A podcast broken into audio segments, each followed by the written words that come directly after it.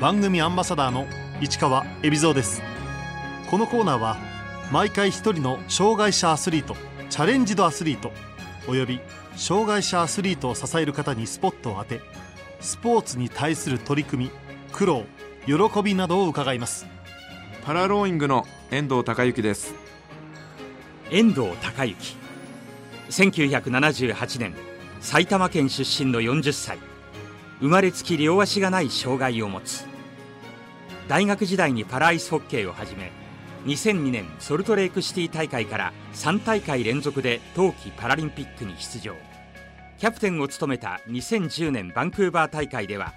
強豪カナダを破って銀メダルの快挙を成し遂げた。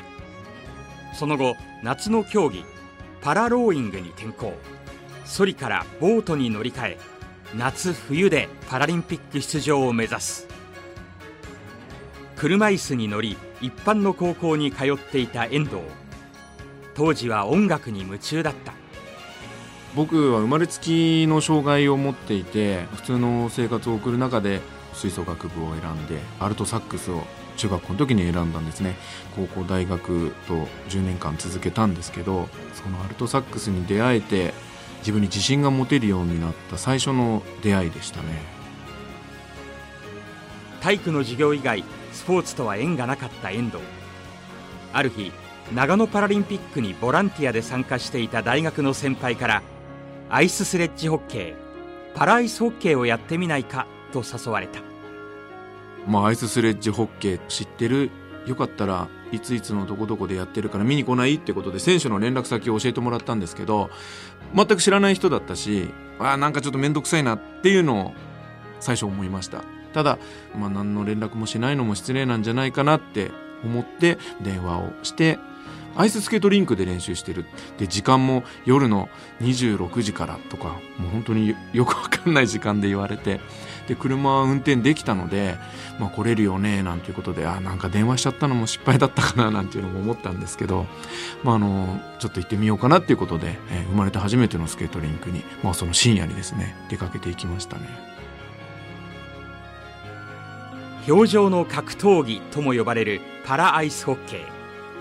はじめ遠藤は見学だけのつもりで気軽に行ったが道具一式が揃えられていで大丈夫大丈夫っていうことで、まあ、無理やりちょっとやらされた感はあるんですが、まあ、あのアイススレッジホッケーってもう障害者のアイスホッケーなのでヘルメットかぶったりグローブつけたりショルダーっていう、まあ、防具をつけていくんですけどあの防具をつけるっていうのが、まあ、僕だけじゃないと思うんですけどちょっと自分が強くなったような気がして、まあ、生まれて初めての氷の上でスレッジっていうソリに座ってでちょっと滑ってみようってことで両手にスティックを持たされて、まあ、そのスティックをスキーのストックみたいに使って氷をかいて動くわけなんですが、まあ、あの夏の終わり頃だったと思うんですけどスケートリンクはまだ涼しくて気持ちよくて、まあ、顔に当たる風も気持ちよくてっていうことで教えてもらいながらですね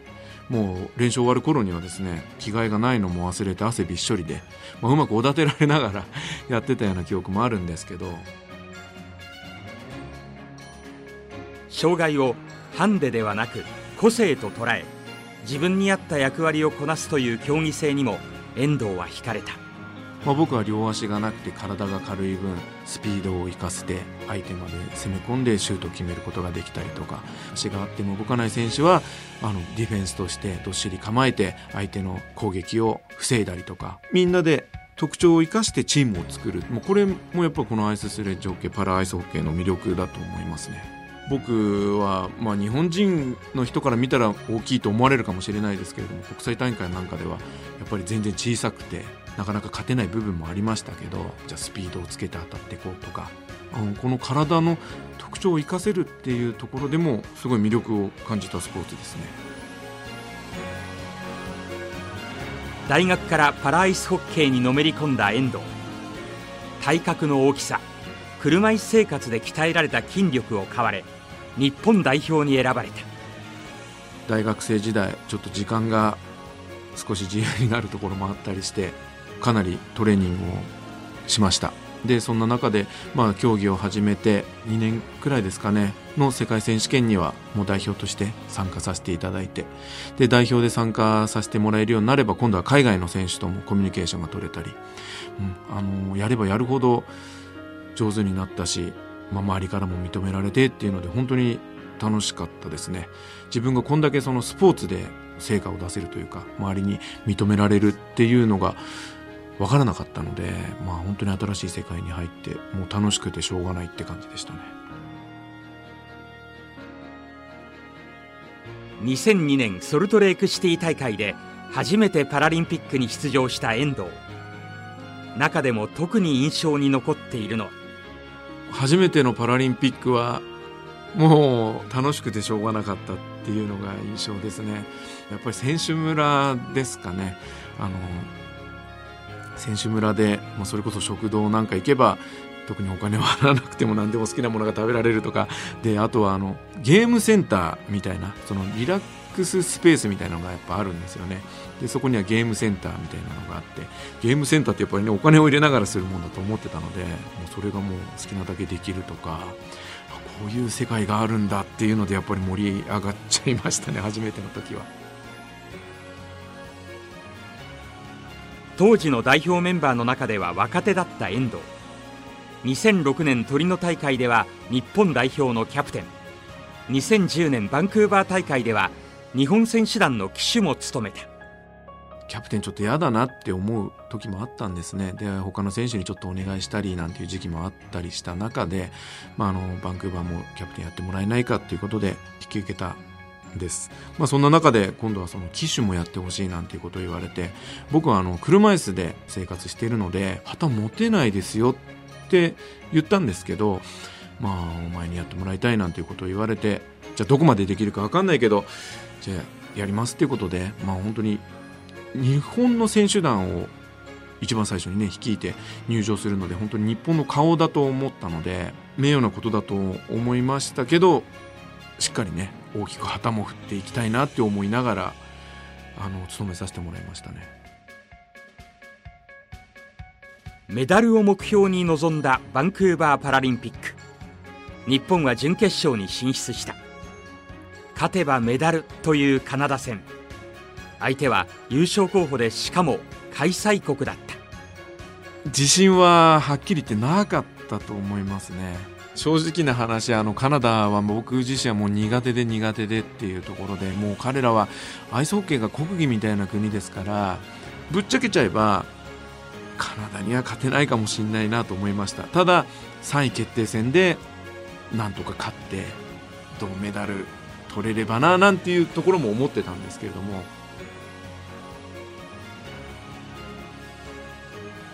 バンクーバーパラリンピックアイススレッジホッケー準決勝カナダ戦。優勝候補を下す大金星で初のメダルが確定した。もう本当に早く終わんないか早く終わんないかっていうか感じだったのでで彼らは最後のもう1分2分の時に6人攻撃を仕掛けるんですね。で6人攻撃っていうのはゴールキーパーを上げてゴールを誰も守らない状態にして僕ら5人に対して6人で攻撃を仕掛けて彼らは失敗してしまうんですね。3対1になるんですけれども、まあ、その3対1が決まってからはまあこれでもう大丈夫だと思いましたけどそうなるまではやっぱりもうなんとか早く終わってくんないかって。今振り返ってバンクーバーでの銀メダルは遠藤にとってどんなものだったのか。まあやっぱりアメリカはそんなに甘くなかったしアイススレッジホッケーを始めて十何年ってところだったんですけれどもなかなか結果出ずにやめたかった時もあるんですが、まあ、ここまで続けてきてよかったな本当に仲間に恵まれたないろんな方に応援してもらってなんとか形を残すことができたなと思いました。だがバンクーバーの後遠藤はパラアイスホッケーを離れた。バンクーバーの時にですね実は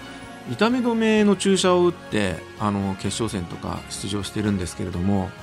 あのバンクーバー大会終わって、まあ、日常生活に戻った時に肩が上がらなかったんですね。右肩なんですけど。で、まあ、病院の方で MRI を取った時にその鍵盤がもう切れてるってことで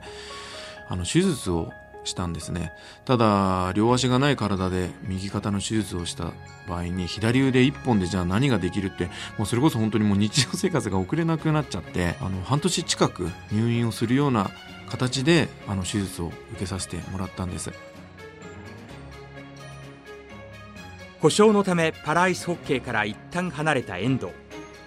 結局そのまま代表を退き競技もやめることになった。やっぱりこの競技を続けるっていうのは家族の人生だったりそれこそいろんな人の協力、まあ、職場だったり友人だったりっていうのもあるのでそういう中で、えー、このアイススレッジホッケーパラアイスホッケーをじゃあちょっと続けられないかなって思った時にまあ、その後1年くらいしてからですね、まあ、2020年の東京オリンピック・パラリンピックの開催が決まったってところですね。今度は夏の競技でパラリンピックを目指してみよう。新たな目標ができた遠藤は早速自分に合った競技を探した。初めは車椅子陸上に挑戦した。短距離も長距離もやりました。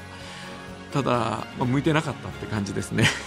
力任せに何でもやっちゃうのでそんな時にあの見つけたのがあの選手発掘のプロジェクトだったんですね。39歳までっていう、まあ、年齢制限がある中でギリギリだったので応募したんですね、まあ、そこで、まあ、手の長さがどうでとか、まあ、反射神経がどうでメディシンボール投げがどんくらい飛んでってことは測定していくんですけど、まあ、そういう中で出会ったのがそのパラローイングの人たちでしたね。障害を持つ選手がボートを漕いでタイムを競うパラローイング。遠藤が初めて水の上に出たのは実際に水上に出させてもらったのは去年の4月ですね。最初に、えーと、ボートを見させてもらったのは鶴見の想定場だったんですけどそこは本当に見るだけであとはマシンを引くくらいでやってましたね。初めてボートを漕いだのはあの相模湖でした、まあ、ボートも細長い一人が乗るようなボートね細くって、うん、ただあの浮きがつくんですね僕らのクラス。この両足が不自由な選手が乗るボートっていうのは。両脇に浮きがついて転覆しないようになってるんですけれども、まあ、そういう中でも恐怖を持ちながら、まあ、オールを少しずつ漕いでいったわけなんですがやっぱり初めての水上はちょっと酔うような、うん、水上で酔うようなあのところもあったと思います。パラローイングのカテゴリーは？障害者のカテゴリーは PR1、PR2、PR3 とかってあの障害のクラスでまずは人が分かれるんですね。で足がない僕とか足が不自由な人で体幹が使えない人っていうのが PR1 でこれは、まあ、あのパラリンピックの種目では男子の PR1 女子の PR11 人ずつで競うあの競技になります。で PR2 っていうのが足が少し残ってたり体幹があの使える腹筋背筋が使える人でこれはもうミックスになります。男子と女子のミックスになって漕いでいく。であとはフォアっていうのがありまして4人で漕ぐんですけどこれはあの火事になる人が1人つくんですね。コックスっていうんですけど、まあ、その人がついてその他は4人で漕いでいく。でこの4人は男女のまたミックスになるんですけどこれはまたちょっと面白いところでいろんな障害を持ってる人がいるんです。なのであの手とか足に障害を持つ人もいたりあとは目が見えない人もいたりするんですね。なのでクラスとしては4クラスであのパラリンピックは競技されるものになりますね。多くの競技では障害の程度に応じ成績の点数やポイントの調整を行う。パラローイングでは障害の重い軽いにかかわらずカテゴリーの中では同じ条件で戦うのが原則だ。僕みたいに生まれつきで足がない人と例えば中途で足がない人とで体幹の使い方ってまたちょっと違ったりするのでまあ僕はちょっと今伸び悩んでるところで少しそういったところにまあ、言い訳する余地があるのかななんていうのも思ったりはするんですけど海外に遠征する際もう一つ大変なことがある。ボートの調達と調整だ。海外に行く時は、えーと、ボートはやっぱり持っていけないのであの現地で借りるんですね。で借りたボートをあの自分のあのボートに近づけるためにリギングっていうのをするんですけどその作業がまた結構大事なんですけど大変な作業で。でヨーロッパの国っていうのはつながってるんで結構普通に持ってけちゃったりするみたいですね。ただこれについてはね2020年は東京ですから逆にそれがアドバンテージになるかもしれないですけどね。2020年東京大会でパラローイング代表になるためにはどんなハードルを乗り越える必要があるのだろう。このローイングの種目で東京大会に出るにはまずは来年の世界選手権で7人決まってしまうんですね。でその7人に決めてもらえなければ今度はアジアで1番にならなきゃいけなくて。でそのアジアで1番になれなければ特別枠っていうのが最後に1個だけ残ってるんですけどただこれはもっと新興国で、うん、あの使われるんじゃないかなっていうところなので。まああと1年でどこまでできるか。遠藤にとって車椅子で街に出て困ることは？